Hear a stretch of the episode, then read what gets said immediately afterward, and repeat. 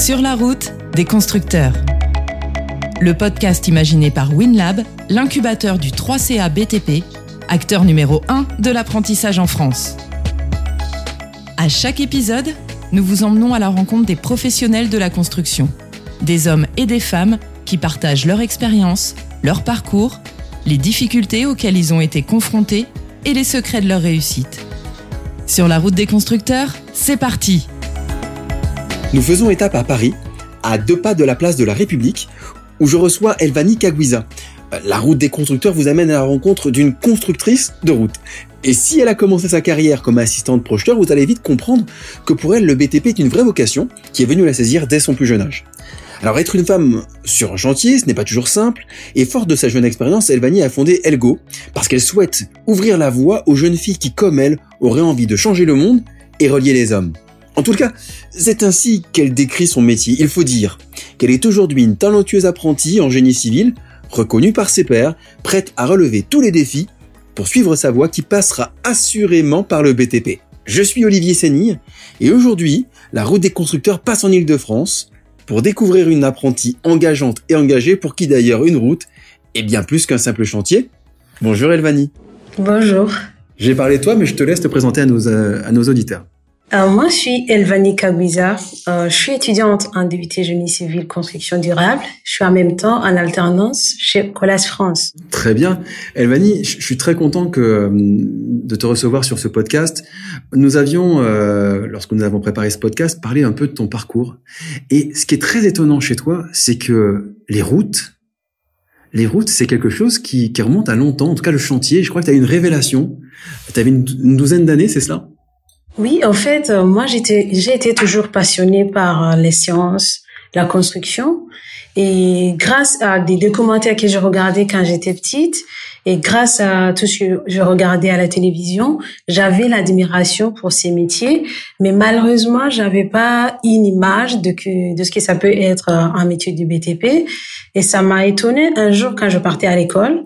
Je suis passée par un chantier et étonnant, j'ai vu une femme qui conduisait un engin de chantier et de toute ma vie, j'avais jamais vu une femme dans un engin de chantier. Et cette image qui a été gravée dans ma tête pendant longtemps, je pense que ça fait partie des choses qui m'ont inspirée et qui m'ont donné l'admiration par rapport au métier du BTP. Et du coup, je me suis orientée à l'école des travaux publics, là où j'ai fait le bac de dessinateur projeteur en 2015 et après, euh, j'ai été embauchée chez Vessi, Soja Satom. Et du coup, à travers les différents postes que j'ai occupés de 2016 jusqu'à 2019, ça m'a toujours donné cette admiration pour tout ce qui est BTP, tout ce qui est la vie de chantier, tout ce qui est de la route. C'est pas banal, effectivement. Euh, dès 12 ans, euh, cette révélation, tu le traduis directement en adoptant cette, cette formation et, et tu te retrouves sur le terrain assez tôt. Je crois que tu as été euh, assistante projeteur. C'était ton premier métier, c'est cela c'est mon métier que j'ai eu à 19 ans. C'était euh, une grande surprise pour moi parce que le métier d'assistante projecteur, c'est pas un métier facile, surtout à 19 ans, une petite fille, je dirais entre guillemets, se retrouver dans un chantier entouré par la majorité des hommes. C'est un monde qui n'est pas du tout facile parce que le métier de Projeteur, déjà à la base, c'est le lien entre ce qui se passe sur terrain et la conception dans le bureau d'études. Et du coup, moi, en tant qu'assistante projecteur, été amenée à assister le projecteur, par exemple, dans la transmission des données, des logiciels vers le chantier ou de regarder si réellement au chantier, ce qui se réalise exactement correspond à ce que le projecteur a déjà pensé. Et du coup, été dans ces allers-retours, aller implanter, aller réceptionner avec le client pour regarder si ça correspond bien.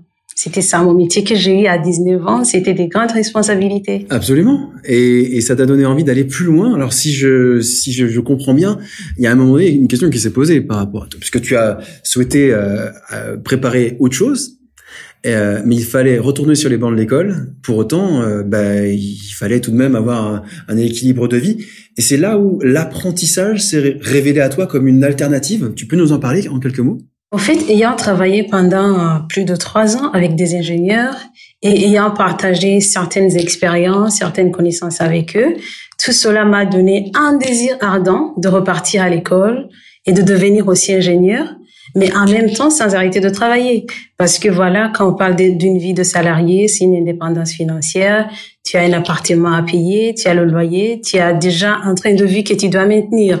Et du coup, souvent quand on parle de, de repartir à l'école, c'est dépendre de quelqu'un, peut-être des parents ou d'une autre personne. Et du coup, moi, je me posais cette question, mais comment je vais faire déjà pour, euh, voilà, pour payer déjà la scolarité, en même temps pour, euh, voilà, pour payer mes, mes dépenses quotidiennes. Mais en même temps, j'avais un autre problème. Euh, J'imagine qu'il travaillé pendant trois ans et aller à l'université, tenir toute l'année sur le banc de l'école, c'est compliqué. Et du coup, c'est là où j'ai découvert l'apprentissage la, parce que ça me permet, un, de lier des connaissances théoriques et de les appliquer directement en entreprise et en même temps euh, avoir ce salaire qui me permet euh, de vivre comme si j'étais salarié.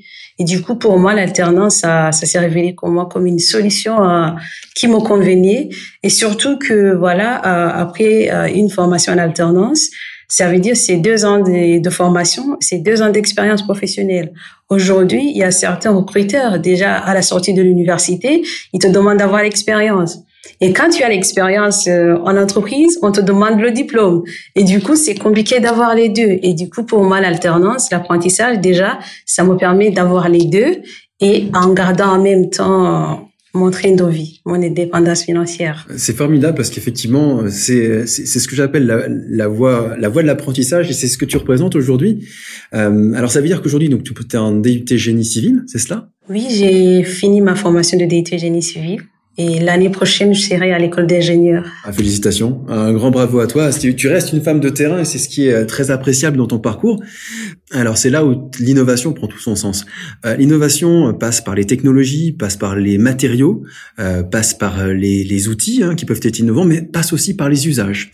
Et, et ce dont on va parler maintenant, Elvanie, euh, c'est Elgo. C'est ce projet que tu as monté il y a dix mois. Euh, il faut que tu nous en racontes la genèse.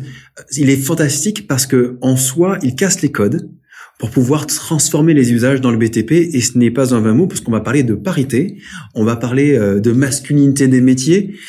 et mais tout ça commence finalement par un concours. Hein, Talent 2024, c'est ça? Oui, c'est ça. En fait, ça commence pendant déjà le, confinement, le premier confinement, et j'étais à la résidence des jeunes travailleuses dans Paris.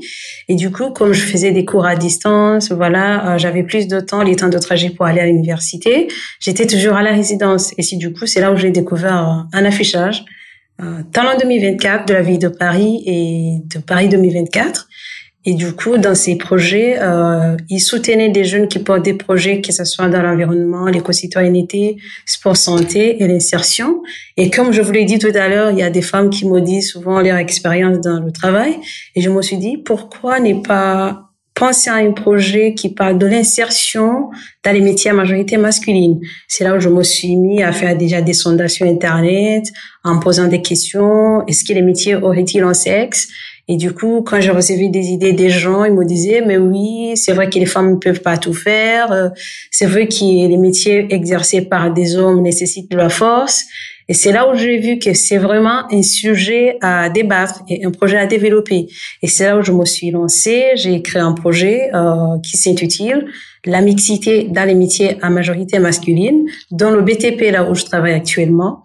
Et du coup, ce projet, j'ai été euh, agréablement surprise parce que on a déposé des projets à plus de 236 à Paris et je suis arrivée à sortir parmi les 24 finalistes et ça a été une très belle expérience. Et déjà, comme j'ai été sélectionnée, j'ai commencé à en parler autour de moi. Et c'est là où j'ai vu que l'université me soutenait, l'entreprise Colas me soutenait. Il y a beaucoup de gens qui se sont intéressés à ce projet. Et c'est là où j'ai eu la force de vouloir continuer jusqu'à jusqu'à aujourd'hui. C'est incroyable, c'est incroyable parce qu'effectivement, euh, dans, dans ton projet, dans, dans Elgo et ce que tu as créé euh, aujourd'hui, on retrouve quelque chose qui vient transformer les pensées depuis le tout jeune âge en soi. Et il faut que justement que tu nous racontes, parce que quand, quand euh, euh, j'ai découvert Elco et, ce que tu proposes, nous avons remarqué qu'il y a trois niveaux. Il faut que tu nous racontes ces trois niveaux, pourquoi ces trois niveaux, et comment tu arrives à transformer les pensées euh, et effectivement créer et faire émerger des talents? En fait, euh, Elgo a pour objectif principal d'inciter des jeunes filles et des femmes aussi à s'orienter vers les métiers masculinisés.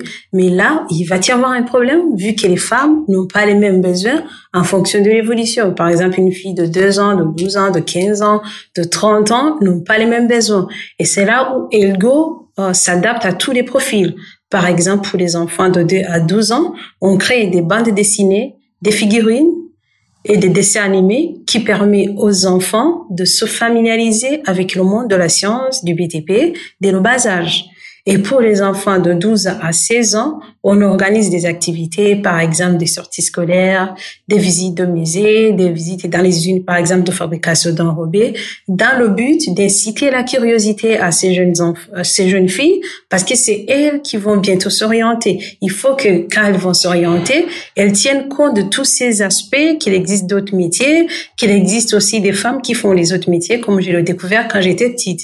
Et pour les, les 16 ans et 25 ans, on a une plateforme d'échange qui est animée par des femmes qui travaillent déjà dans le BTP, dans le sport, dans la science et qui ont la passion de leur secteur et qui souhaitent la communiquer aux jeunes filles. Et c'est à partir de ce moment, comme les filles auront déjà vu les dessins animés, elles auront euh, déjà dépassé l'étape de faire des visites, elles auront vu des choses. Et à cette étape-là, elles vont aller à la rencontre de ces jeunes femmes qui le vivent tous les jours, qui y travaillent dans le but de poser des questions, les rassurer que ce sont des bons métiers, parce que la plupart des cas, euh, on s'y oriente pas parce qu'on n'aimerait pas le faire, mais parce qu'on n'a pas toutes ces toutes ces informations. Et du coup, Elgo va permettre à ces jeunes filles d'aller à la rencontre des femmes qui ont cette expérience, qui le vivent quotidiennement pour les rassurer. Et pour les 25 ans et plus, on a euh, un programme d'accompagnement personnalisé lors de la recherche d'emploi et de réinsertion professionnelle. Et dans ce cas, il faut que quand une femme s'oriente professionnellement, il faut qu'elle arrive à avoir le maximum d'informations sur tous les métiers pour que quand elle va choisir, elle choisisse en conséquence de cause. Parce qu'un bon choix, elle n'est fait que lorsque toutes les données et informations été prises en compte. C'est parfait, effectivement, de, de, de, comprendre les aspérités, les particularités de ce que tu as mis en place à Elgo, parce que nous sommes dans un secteur BTP qui euh, souhaite euh, attirer beaucoup de talents, qui en qui recherche beaucoup de talents. Euh, on dit que le BTP doit recruter euh, 320 000 personnes d'ici 2023. C'est demain d'ici 2023. Et pour autant, pour résoudre les engagements euh, qui ont été pris, il va falloir attirer des talents. Nous sommes d'ailleurs aujourd'hui à la CAPEB et, et, et la féminisation hein, des, des, métiers de l'artisanat euh, fait partie euh, des, des, enjeux justement de l'attractivité de nos métiers. Et c'est ce que cela fédère autour de, de Elgo et c'est pour ça que cette initiative est, est, est, très importante. Je crois qu'il y a des différentes choses que tu as mises en place, qui vont être mises en place, notamment avec une équipe de basket. Euh, oui, c'est vrai. Que... Oui, c'est ça. En euh, Elgo a déjà organisé plusieurs activités déjà. Euh, comme on a été labellisé déjà ONU Femmes France, on a organisé beaucoup d'activités. Par exemple, récemment, on avait fait euh, une plateforme d'échange où nous sommes allés à la rencontre des jeunes filles qui ont entre 10 ans et 15 ans dans le but de lancer le challenge de ce qu'ils pensent des métiers masculinisés. C'était un échange euh, après un entraînement de basket dans le but de regarder à leur âge ce qu'ils pensent des métiers. Et à ce moment-là, on est parti, on les a posé des questions. Qu'est-ce que tu aimerais faire de ta vie? Et il y a certaines filles qui nous disaient, moi, j'aimerais faire euh, du babysitting parce que c'est un métier des femmes. Et quand on posait des questions, est-ce que tu penses être, par exemple, chauffeur de camion? Non, non, c'est parce que c'est fait pour des, c'est un métier fait par des hommes. Et c'est ça qui nous permet de voir la vraie problématique de la société. C'est là où nous remarquons effectivement qu'on a le besoin réellement d'intervenir dans ce secteur sur la, féminisation des métiers. Et du coup, euh, même là, on est en train d'organiser une visite de chantier chez Colas et ils nous ont beaucoup soutenus depuis le début. Ils ont toujours soutenu Ergo depuis la création. Et là, bientôt, nous organisons une visite de chantier avec les jeunes filles de 13 à 16 ans où nous allons les amener à regarder comment on fait euh, la couche euh, d'enrobé d'une route et j'espère que vraiment, elles vont bien découvrir parce que la plupart des cas, quand on fait nos chantiers, c'est souvent clôturé, c'est interdit de passer. Et du coup, les gens ont peur parfois de ce qui se passe à l'intérieur. Et je vous dis, euh, ce qui se passe à l'intérieur, c'est passionnant, ce sont des vraies choses, ce sont des belles expériences à vivre. Et je trouve que c'est important pour des jeunes filles de 13 ans, 15 ans de le voir. C'est effectivement très inspirant. Et ce que tu viens d'évoquer, c'est justement Colas. Alors justement, on va parler d'eux parce que j'ai la sensation que leur rôle a été euh, assez prépondérant dans euh, la réussite de ton projet et dans le soutien qu'ils t'ont apporté depuis euh, depuis l'émergence d'Elgo et puis au-delà hein, dans, le dans le cadre de ta, formation. Est-ce que tu peux justement peut-être nous parler d'eux, de ce rôle, de, ce qu'ils t'ont, comment ils ont contribué justement à l'émergence d'Elgo? Et du coup, euh, Colas m'a déjà soutenu depuis le début parce que au départ, euh, c'est une mon entreprise d'apprentissage. J'ai mon maître d'apprentissage comme tous les apprentis. Et du coup, il m'accompagne tous les jours dans mes missions quotidiennes, que ce soit au niveau de l'entreprise par rapport aux tâches qui me sont confiées ou aussi au niveau de mon université pour voir si ça, ça se passe bien entre la formation que j'ai théoriquement à l'université et la pratique que je fais à l'entreprise. Et pour ça, ils m'ont beaucoup soutenu, ils m'ont beaucoup aidé. J'ai beaucoup appris euh, chez Colas par rapport à ce qui se fait chez eux. Et aussi au niveau de la création de ce projet, depuis mon premier appel à projet qui a été lancé par la ville de Paris, euh, ils m'ont soutenu déjà dans la réalisation de mon premier dessin animé parce que en ce moment quand on parle, on a déjà euh, Edgo a déjà un dessin animé qui a été financé par Colas et je les remercie toujours. Et comme je vous l'ai dit euh, par rapport à la visite de chantier qui est en train d'être organisée, ce sera un chantier Colas et qui va nous recevoir déjà avec une conductrice des travaux, une femme déjà de chez Colas et avec les EPI aussi, les équipements de protection individuelle, les casques et les baudriers, c'est tout ça, c'est Colas qui nous a aidés. Et du coup, je trouve que c'est pas seulement une entreprise d'apprentissage, mais c'est aussi une entreprise qui s'est engagée en termes de parité, d'égalité hommes-femmes. C'est fantastique parce que euh, Elvani, il y a Elgo qui a déjà reçu différentes récompenses. Il faudrait que tu nous en parles aussi. Puis, puis toi aussi, hein, euh, de ton point de vue, de ton côté, euh, on va y revenir. ton talent a su être reconnu il y a quelques quelques semaines. mais on va commencer par Elgo parce que tu nous le disais. D'ailleurs, il y a déjà un label qui a été attribué à Elgo, par exemple. Oui, en fait, Elgo, il a été soutenu, elle a été reconnue par plusieurs institutions, déjà par la mairie, la ville de Paris au niveau de l'appel à projet Paris de Talent 2024 et Paris 2024 aussi. Euh, Ego a déjà répondu à plusieurs appels à projets, dont Émergence 2020, euh, lancé par la France Active. Aujourd'hui, depuis le mois de mars, on a eu euh, un programme d'accompagnement jusqu'à novembre 2020, là où on est formé pour euh, la création d'une structure légale, l'étude de marché, la planification, l'organisation de tâches. Et après euh, cette formation par la France Active, j'espère bien qu'elle sera, voilà. Actuellement, on n'est pas trop trop visible comme on le souhaitait, mais euh, c'est parce qu'on est en train d'être formé par la France Active. Donc, nous sommes lauréats déjà de la France Active. Elgo a été déjà finaliste dans l'appel à projet Pépite lancé par l'Université Paris-Saclay. Elgo est déjà labellisé ONU Femmes France et Génération Égalité. Et il y a plein plein de choses que je pourrais dire pour Elgo. Et voilà, bah, bravo à Elgo. Mais bravo à Elvani aussi, parce qu'Elvani, euh, et c'est comme ça que nous nous sommes euh, connus, euh, tu as participé à mon apprentissage en 180 secondes. C'est un concours justement, bah, je dirais que c'est un concours d'éloquence. Oui. Hein 180 secondes pour définir l'apprentissage. tu as été formidable et d'ailleurs, je vous encourage à aller voir la vidéo. Il y aura des liens, il y aura des liens de, en commentaire de ce podcast, des liens que je vous encouragerai à aller voir, des liens sur Elgo et des liens justement sur la participation d'Elvani. Parle-nous de ce, de ce concours. Alors, je te demanderai pas de refaire 180 secondes pour parler de l'apprentissage, mais, euh, mais parle-nous de ce concours en quelques mots et ce qu'il t'a apporté, toi, en tant que, en tant qu'apprenti. L'idée, c'est de pouvoir exprimer ce que tu fais en 3 minutes, 180 secondes, et c'est évalué par rapport à l'éloquence, le contenu, l'originalité. Et du coup, moi, je me suis lancé le challenge, déjà parce que j'avais un message à transmettre, pour les salariés, par exemple, qui aimeraient poursuivre leurs études, mais qui savent pas quoi faire. J'étais là euh, parce que j'ai été euh, collègue avec des gens qui aimeraient poursuivre leurs études. Ça fait dix ans. Ils ne sont jamais allés. Et pour moi, c'était un moyen de faire un témoignage par rapport à ce que je vis de l'apprentissage. Et aussi, c'était un challenge pour la prise de parole en public. Déjà, pour gérer 180 secondes euh, à la minute près, c'est déjà un travail énorme avec la gestion du stress, de pouvoir dire est-ce que tout le contenu que j'ai, ça va entrer dans 180 secondes? Et pour moi, ça a été une très belle expérience parce qu'on était en finale, euh, on était en demi-finale, on était 35, en finale, on était 10. Et je suis sortie deuxième, j'ai eu mon prix, euh, ma petite trophée que j'ai à la maison. Ah, mais bravo parce qu'effectivement euh, c'est tout à fait mérité.